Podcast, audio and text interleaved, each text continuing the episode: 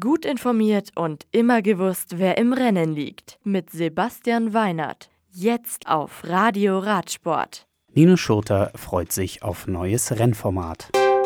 Team Astana sichert Budget bis 2020. André Greipel versucht erneut Comeback. Kur. Wie Nino Schurter in einem Interview bekannt gab, arbeitet er derzeit an seiner Sprintschnelligkeit, um auch bei dem neuen Rennformat Short Track bestehen zu können.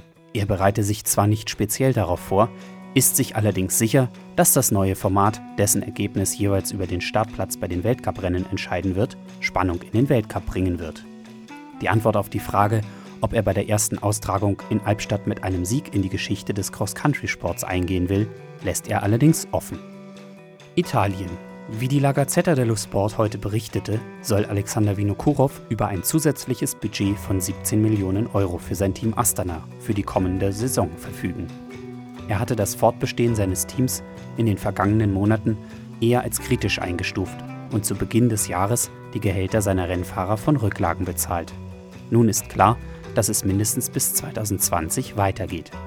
Wie es indes um den ebenfalls finanziell angeschlagenen Rennstall BMC steht, ist derzeit weiterhin offen. Dünkirchen. André Greipel, der bei einem Sturz bei Mailand Sanremo im März einen Schlüsselbeinbruch erlitten hatte, will bei den vier Tagen von Dünkirchen zurück ins Renngeschehen finden.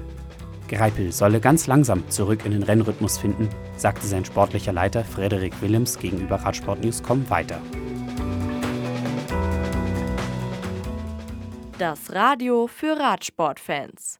Im Web auf radioradsport.de